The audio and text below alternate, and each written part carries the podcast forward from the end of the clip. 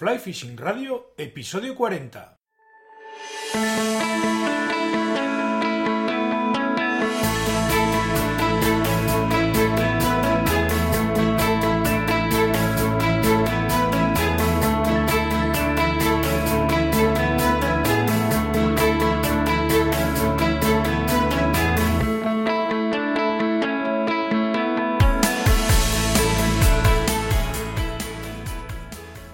Bienvenidos a un nuevo episodio de Fly Fishing Radio, el primer podcast de pesca con mosca en español. Soy Miquel Coronado y durante la próxima media hora vamos a hablar de pesca con mosca.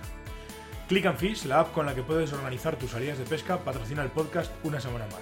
Este final de mayo el tiempo está siendo de lo más revuelto y hemos vuelto a tener lluvias en gran parte de España. Con Click and Fish vais a poder consultar los datos de caudales de los ríos, semanales, mensuales e incluso diarios, para poder organizar vuestras salidas de pesca sin llevaros sorpresas desagradables.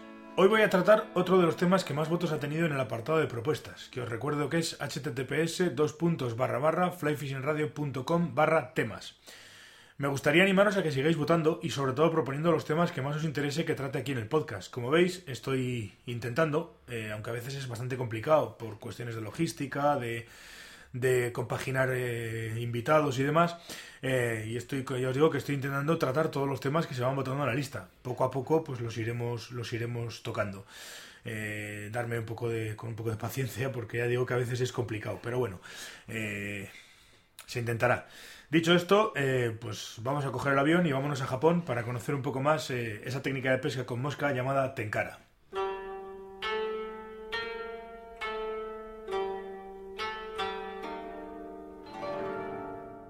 Tenkara, palabra japonesa que significa literalmente desde el cielo, es un arte tradicional de pesca con mosca muy practicado en Japón y hasta hace relativamente poco tiempo eh, eh, prácticamente desconocido en Occidente. Resulta curiosísimo cómo lugares tan alejados geográficamente pueden llegar a encontrar soluciones muy parecidas o prácticamente iguales a problemas comunes. En el caso que nos ocupa, Tenkara es prácticamente primo hermano de la pesca a la llerana española o de la pesca a la balsesiana italiana, técnicas donde lo que prima es la sencillez, simplicidad, a la hora de colocar un artificial en el agua y conseguir engañar truchas. En el caso concreto de Tenkara, este es un arte particularmente eficaz en arroyos de montaña. Eh, la principal ventaja es su simplicidad, pero no es la única, hay muchas más, presentaciones delicadas, lances precisos, derivas más largas y un control prácticamente absoluto sobre la mosca, entre otras muchas opciones. Realmente en Tenkara solo utilizaremos caña, línea y mosca. La línea, de entre unos 10 a 25 pies de longitud, eh, está atada directamente en la punta de la caña y el tippet está eh, atado al otro extremo de la línea. Por supuesto que existe una técnica de lanzado, pero es muy sencilla y rápida de aprender. En comparación con el lanzado tradicional, lanzado lo que se llama la pesca con mosca occidental, el lance es ligeramente un poquito más lento y el golpe de lanzado es más corto. Y además tampoco hace falta hacer mm, falsos lances, simplemente con, levantar la mosca del, agua y volverla a posar eh, tenemos más que suficiente. Vamos eh, a desgranar un poquito los diferentes apartados de la técnica Tenkara y vamos a empezar hablando del equipo. Eh, el equipo, la caña concretamente, empezamos a hablar de la caña, eh, es el elemento más distintivo y característico de Tenkara. Son cañas telescópicas, tradicionalmente largas, aunque hay ahora marcas que están, que están fabricando cañas mucho más cortas. Eh, ligeras y de acción suave y sensible. Las cañas Tenkara más habituales, el estándar podríamos hablar, son cañas de 12 pies, aunque el rango de medidas va, como ya digo, desde los 8 pies y medio y, demás hasta los 14 y medio, 15 pies. Recogidas no ocupan más de 50 centímetros y pesan alrededor de los 90 gramos, lo que hace, las hace ultra portátiles y ideales para excursiones. Como ya hemos dicho, su longitud en acción de pesca las hace perfectas para pescar en arroyos donde mantener la línea fuera del agua nos da una ventaja significativa prácticamente no existe el dragado y por tanto nuestras derivas son muchísimo mejores. Y al ser cañas telescópicas no existen los enchufes y por tanto la curvatura de la caña es más natural y la flexión más suave. Hablando de cañas, quiero parar aquí un momento y, tratar de explicar eh, una de las cuestiones que más cuesta entender a un recién llegado a este mundo, que es el sistema que se utiliza a la hora de describir la acción de las cañas de Tenkara. Vamos a empezar desmontando un par de conceptos falsos. Los números no significan cuántos tramos se doblan y cuántos no. Tampoco significan el número total de tramos de la caña. Puede haber cañas que tengan 10 tramos, puede haberlas con 8, puede haberlas con 12, puede haberlas con 15, puede haberlas con 6. Eso ya depende del fabricante. Y ya para terminar de rematar el asunto, tampoco nos va a indicar si la caña es más o menos dura o blanda. Este índice lo que nos dice realmente es dónde la caña se dobla más a lo largo de toda su longitud. Vamos a dividir una caña en 10 partes iguales. El 0 sería la punta y el 10 el talón. Esto vale para cualquier caña, da igual la longitud y el número de tramos. Tenemos que 10 es el total de la caña y que en todas las cañas de encara va a haber una parte rígida y otra flexible. Sabemos también que la parte rígida siempre va a ser la más cercana al talón y la flexible la más cercana a la punta. Todas las numeraciones de cañas van a sumar siempre 10, 5, 5, 6, 4, 7, 3, etc. Por tanto, este sistema lo que nos está diciendo es del total de la caña cuánta parte es rígida y cuánta flexible. Occidentalizando este sistema diremos que el primer número nos da el porcentaje de parte rígida cercana al talón y el segundo número nos da el porcentaje de, de parte flexible cercana a la punta. Una caña 5-5 sería 50% rígida la parte del talón, 50% flexible la parte de la punta. Una 6-4 60% parte rígida, 4, 40% perdón, parte flexible y así sucesivamente. Eh, la realidad es que este sistema de clasificar la acción de las cañas de Tenkara es bastante complejo y se nos hace complicado. Pero bueno, en esto se parece bastante a la pesca con mosca tradicional. Ninguno de los dos da eh, una imagen exacta del comportamiento real de la caña. Por eso creo que el mejor consejo que se puede dar eh, con respecto a las cañas de Tenkara es que la gente pruebe diferentes cañas, diferentes acciones en, diferentes acciones de pesca y demás, porque es la única manera de conocer las acciones y los comportamientos de las cañas. ¿Eh? Además, las cañas de Tenkara, este tipo de, índice también sirve para determinar el, aunque puedes pescar peces grandes o pequeños con cualquiera de las cañas, evidentemente, pero sirve para determinar un poco también el tipo de, los tipos de escenario que vamos a pescar. Y si vamos a buscar peces más grandes, pues iremos con cañas con acciones más, más duras, por decirlo de alguna manera. Eh, bueno, en principio, cuando con respecto a la longitud de las cañas, se asume como medida estándar eh, las cañas de 12 pies, puesto que son lo suficientemente largas como para pescar sin problemas en medias y largas distancias y nos permiten en un momento determinado alcanzar más control eh, lo mismo alargando el brazo que acortando línea. No obstante, como norma, elegiremos la longitud de caña en función del tipo de río o arroyo que vayamos a pescar. Por regla general, elegiremos cañas más cortas en ríos más cerrados y donde no sea necesario pescar muy lejos, y cañas más largas en ríos más abiertos y donde necesitaremos más control. Las líneas, eh, hoy en día existen dos tipos de líneas a utilizar con esta técnica de pesca. La línea tradicional, que bueno, son llamadas eh, indistintamente en inglés eh, furled lines o traditional, lines, son las más próximas a las líneas que se usaban originalmente en Tenkara. Tienen un perfil cónico, están hechas a mano y pueden ser de muy diversos materiales, seda, nylon e incluso crin de caballo, con una lazada en la punta para unir el tippet y otra lazada más grande y generalmente de hilo de Kevlar para unirla a la caña. Para entendernos, son muy similares a un bajo trenzado o a un bajo torsionado utilizados en la pesca mm, con mosca occidental o tradicional occidental. Sus ventajas, pues son fáciles de extender, puedes hacer presentaciones delicadas, son muy fáciles de montar y desmontar los aparejos y duran mucho. Es muy alta de durabilidad. Los inconvenientes, fundamentalmente que cogen agua y al lanzar agua la expulsan pudiendo asustar a los peces. Pero bueno, esto es una cosa que ya hablando el día del, del programa con Alberto, ya hablábamos de los bajos torsionados y de trenzados. Que bueno, esta ventaja, se, o sea, este inconveniente se, se soluciona poniéndole grasa a la línea. ¿eh? dependiendo del material, otra inconveniente es que dependiendo del material del que estén hechos, pueden hundirse y en condiciones de viento, pues no son las mejores, la mejor opción. Luego están las líneas paralelas, que como su propio nombre indica, son líneas con un perfil paralelo. En realidad, las líneas paralelas son líneas de fluorocarbono, de un grosor determinado e incluso de colores diferentes. Es posible utilizar monofilamentos para esta función, pero la mayoría de expertos en Tencana recomiendan el fluorocarbono porque transmite mejor la energía al ser más denso que el monofilamento. Las ventajas de las líneas paralelas es que dependiendo de las condiciones podemos preparar una línea paralela de la longitud que necesitemos. Es más ligera y fina para reducir el dragado y mantener más línea fuera del agua, muy económica y es más fácil de lanzar en condiciones de viento.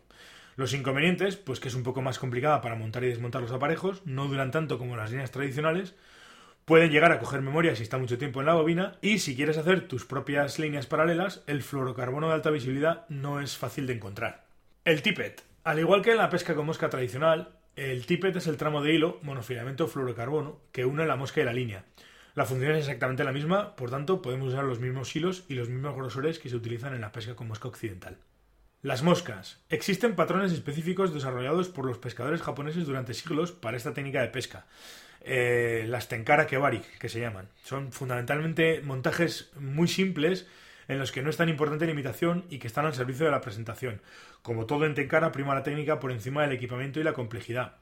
Para que nos entendamos, son moscas muy parecidas al tipo y además se manejan muy parecidas al tipo de las moscas ahogadas eh, leonesas. No obstante, eh, podemos utilizar cualquier mosca salida de la imaginación y de nuestros tornos occidentales en el que tengamos confianza. Tenkara es una técnica muy versátil que se adapta perfectamente a la mosca con, a la pesca con, perdón, con, con secas, ahogadas o ninfas. Incluso podemos pescar al hilo con, con perdigones y poniéndole un muellecito o, o, como las líneas eh, las líneas paralelas suelen ser de colores muy vistosos podemos podemos jugar a, pescar con, con, con ese tipo de hilos como indicadores. Vamos a pasar ahora a hablar de diferentes técnicas para pescar con tenkara. Como ya hemos dicho antes, el lanzado es muy sencillo, eh, no tiene... La complicación es mucho más simple que el lanzado de la habitual. Se podemos complicarlo todo lo que queramos, pero lo que es el lanzado es mucho más sencillo de, efectuar que con una caña, con un sistema tradicional. Eh, puesto que la caña es lo suficientemente eh, blandita, si se me permite la expresión, para que simplemente con un, con un movimiento de rotación de la muñeca podamos proyectar perfectamente nuestra mosca. Es muy sencillo de aprender y, relativamente fácil. Podemos complicarnos todo lo que queramos, podemos hacer líneas muy largas y entonces sí que tenemos que empezar a trabajar movimientos de traslación y movimientos de rotación, pero en principio la técnica no es lo que nos lo que nos exige. Para pescar con tenkara no hace falta ese tipo de lances. Lo más interesante de, la pesca de tenkara son las técnicas de pesca, las, técnicas de, pesca propiamente dichas. Eh, hay varias, voy a hablar de algunas en concreto, que bueno, más o menos todos las conocemos, pero bueno, que son especialmente interesantes de pescando con tenkara. Tendríamos, por ejemplo, la deriva muerta aguas arriba, la típica eh, situación de pesca con seca o con, o con ninfa antiguamente, que es, pues eso, yo lanzo hacia aguas arriba y dejo la deriva muerta, voy recogiendo línea, en este caso iría levantando la punta de la caña, acompañando la deriva de la mosca. La misma deriva, eh, podríamos hacerla aguas abajo, sería la deriva muerta aguas abajo, lanzo, bajo la punta de la caña y conforme se me va llevando la mosca a la corriente, voy bajando la puntera de la caña. Y luego hay técnicas, pues un poco más especiales, eh, fundamentalmente para utilizarla con, con ahogadas, que podría ser la técnica de emergencia, que se llama, o podríamos llamarla la técnica de emergencia, que es, bueno, básicamente lanzo la mosca ahogada, la dejo que se hunda y voy eh, levantando y bajando la punta de la caña para que la mosca vaya subiendo y bajando en su deriva. Funciona bastante bien eh, y da peces. Luego existe la técnica que, bueno, eh, los americanos le llaman de otra manera, pero bueno, en principio sería la técnica del patinaje o el patinar o patinar, que bueno, básicamente es lanzar una mosca perpendicular, dejarla derivar y cuando llega al final de la deriva que patine hacia que se ponga paralela a nosotros. Es una fórmula muy típica, pescando a ahogada, pescando con streamers también es muy, muy típico de hacer y demás. Pues bueno, se trata de, de aplicarlo con una caña de estaría la, técnica que se llama el levantamiento, la levantada, que lo que haría sería lanzar, dejar que la mosca se hunda y eh, ir subiéndola con la ayuda de la corriente y la puntera de la caña. Conforme la mosca va hundida y conforme va alejándose de nosotros, esto sería pescando aguas abajo, la vamos levantando con la puntera de la caña y es la corriente y la punta de la caña la que la levanta. Existe una técnica específica japonesa que se llama sutebari, que bueno, algún compañero de pesca le llamaría, llamaría a, este tipo de, a este tipo de presentación lo que sería el crear la eclosión, ¿no? Eh, se trata de que tienes una trucha localizada y le vas posando la mosca en diferentes sitios para llamar su atención y que pesque. Los japoneses dicen que funciona, yo esta no la he probado nunca, pero bueno, eh, es una técnica que, es, que aparece en los libros y que, y que se puede ver eh, en, en internet relativamente fácil. Eh, luego existiría otra nueva técnica que sería la pausa y deriva, que se llama, que aquí eh, con la ayuda de la caña lo que hago es lanzar aguas arriba, voy dejando derivar y en un momento determinado paro y vuelvo a seguir dejando derivar, paro, vuelvo a seguir dejando derivar, paro, vuelvo a seguir dejando, dejando derivar para provocar el ataque de la trucha. Eh, luego existiría una técnica que, bueno, esta también es muy, muy conocida y sobre todo en situaciones de, de cañas muy ligeras y pesca en, alta montaña, que sería la técnica del viento. También se puede utilizar en ríos, eh, eh, anchos y en ríos grandes, que a fin de cuentas es que si, si estamos con viento y tenemos el viento de espaldas, probablemente, o sea, hay que dejar, hay que provocar que el viento esté en espaldas, levantamos la puntera de la caña, dejamos que sea el viento quien extienda la línea y en el momento que llega al sitio donde quiero, bajo la puntera, posa la mosca y simplemente acompaño a la deriva. Y habría otra técnica de patinando que lo que haríamos sería diferencia de la otra, que la que hemos comentado antes, en esta lo que patinaría sería la mosca, simplemente lanzamos ¿eh? y conforme vamos dejando que la mosca vaya acercándose, podemos lanzar aguas arriba, podemos lanzar de manera horizontal y conforme vamos ayudando a la deriva, en un momento determinado levantamos la puntera de la caña para que la mosca patine. Vendría a ser una especie de imitación de esos tricópteros que van patinando por, por la superficie del agua. Y siempre al final, pues si ninguna de estas técnicas funciona, pues podemos ir mezclándolas todas a ver cuál es la que mejor resultado nos da. Una de las eh, cosas que más eh, preocupa o que más eh, les, les, extraña a los pescadores tradicionales que no han utilizado nunca tencara suele ser la forma en la que vamos a cobrar el pez, ¿no? Muchas veces, como, como nosotros en, en, la pesca occidental, en comparación, tenemos línea en la mano, en la mano que no tiene la caña y estamos acercando el pez con, con esa línea, pues mucha gente pregunta precisamente cómo cobramos los peces. Pues hombre, la técnica de cobrar el pez es muy sencilla.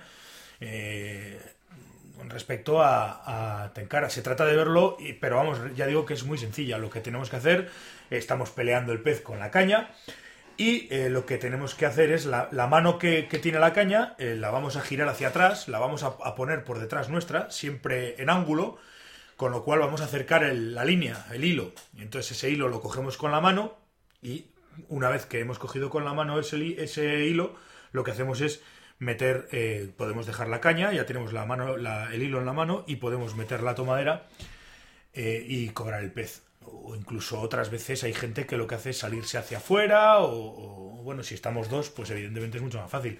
Pero realmente la forma de cobrar el pez puede ser, eh, es, es de hecho esa. Yo lo que voy a hacer, muchas veces incluso no hace falta ni siquiera coger eh, la, la, línea con la mano. Simplemente trayendo hacia atrás la, la caña y con la otra mano con la tomadera podemos ensalabrar el pez sin mayores problemas. Voy a dejaros un vídeo en, en, el, en, las notas del programa para que veáis el, el tema del, cobrar los peces. Por ir terminando, voy a contaros un poco eh, las cuatro razones principales por las que elijo Tenkara en, en determinadas salidas, incluso con determinados clientes y, y en situaciones concretas de pesca. En realidad hay bastantes más de cuatro, pero algunas incluso las he descubierto después de unas cuantas salidas de pesca. Pero bueno, considero que estas cuatro eh, son las fundamentales para, para, ese tipo de. Para, para decantarse, vamos, por, por ese tipo de pesca. La primera es la simplicidad. Estamos hablando de cañas ligerísimas, telescópicas y que prácticamente no ocupan sitios recogidas. No necesitamos carrete, no necesitamos línea eh, y tampoco tenemos por qué complicarnos la vida con los diferentes tipos de bajos. El coste es otra de las razones como con todo, podemos gastarnos mucha pasta en, en cañas, en, en, líneas y en historias eh, específicas y, en Japón de hecho hay un mercado enorme de cañas muy caras de tenkara, bambú, tal cual. Pero bueno, por regla general el coste en equipo y materiales es mucho menor, ya que nos ahorramos bastante, bastante equipo, carretes, líneas y demás. La efectividad es otra de las razones, porque es un sistema que efectivamente es valga la redundancia, muy efectivo a la hora de pescar y lo es porque tanto la presentación como las derivas de las moscas son buenas la gran mayoría de las veces. Y luego, como última eh, razón, pues tendría las, las sensaciones que, da pescar con tencara. Para un principiante es muy gratificante, por ejemplo, eh, ver que la curva de aprendizaje es muy sencilla y que, y que rápidamente va a estar cogiendo peces. Eh, sin mayores problemas y por otro lado pues eh, la ligereza y la flexibilidad de los equipos me dan me hacen sentir los peces de manera, de manera muy especial. Una, una pequeña trucha en un arroyo de montaña parece un, un truchón del Tormes, muchas veces. Sí que es verdad que existen otro tipo de, infinidad de infinitas razones para, para pescar, eh, para usar tencara. Incluso al, algunas incluso que desmitifican eso de que es solamente para pescar pequeños ríos de montaña. Pero resumiendo, eh, yo resumiría en estas cuatro que creo que son las principales. Como ya os he dicho, simplicidad, coste, efectividad y sensaciones. Si queréis eh, ampliar información y seguir leyendo o viendo vídeos sobre Tenkara y manejáis el inglés, eso es importante, hay tres páginas que tienen bastante información eh, con respecto a, ten, a Tenkara, técnicas, pruebas, materiales y demás. La más importante, a mí la que más me gusta, es el blog de Jason Class, que se llama tenkaratalk.com. Luego está la página web de Tenkara USA, tenkarausa.com, que es, eh, digamos, el negocio de, de Daniel Gallardo, que es el introductor o la persona que introdujo Tenkara en Estados Unidos y la que ha estado ahí al pie del cañón. Eh, es una tienda, evidentemente, ellos venden cañas, venden materiales y demás, pero bueno, es interesante porque tiene un blog también que tiene un montón de información. Y luego también está la página web de la competencia de, Gallardo, de tenkarausa.com, que es Tenkara Rod Company, también tienen un blog bastante interesante con mucha información y con vídeos muy chulos. Y con esto doy por finalizado el programa de esta semana. Quiero daros las gracias a todos por estar al otro lado y hacer que este podcast sea posible. Gracias también por dejar valoraciones de 5 estrellas a los que me escucháis a través de iTunes, a los que me dejáis vuestros comentarios y me gustas en iBox y también a todos los que veis o escucháis el programa y comentáis a través de YouTube. Gracias al patrocinador del podcast que es Click and Fish Recuerdo, otra vez más, que podéis bajaros la aplicación desde flyfishingradio.com barra click fish o desde el enlace que dejaré en las notas del programa o el banner que está en flyfishingradio.com en la página de inicio. Nos volvemos a escuchar el próximo martes en un nuevo episodio de Fly Radio. Hasta entonces, portaos bien y sed buenos.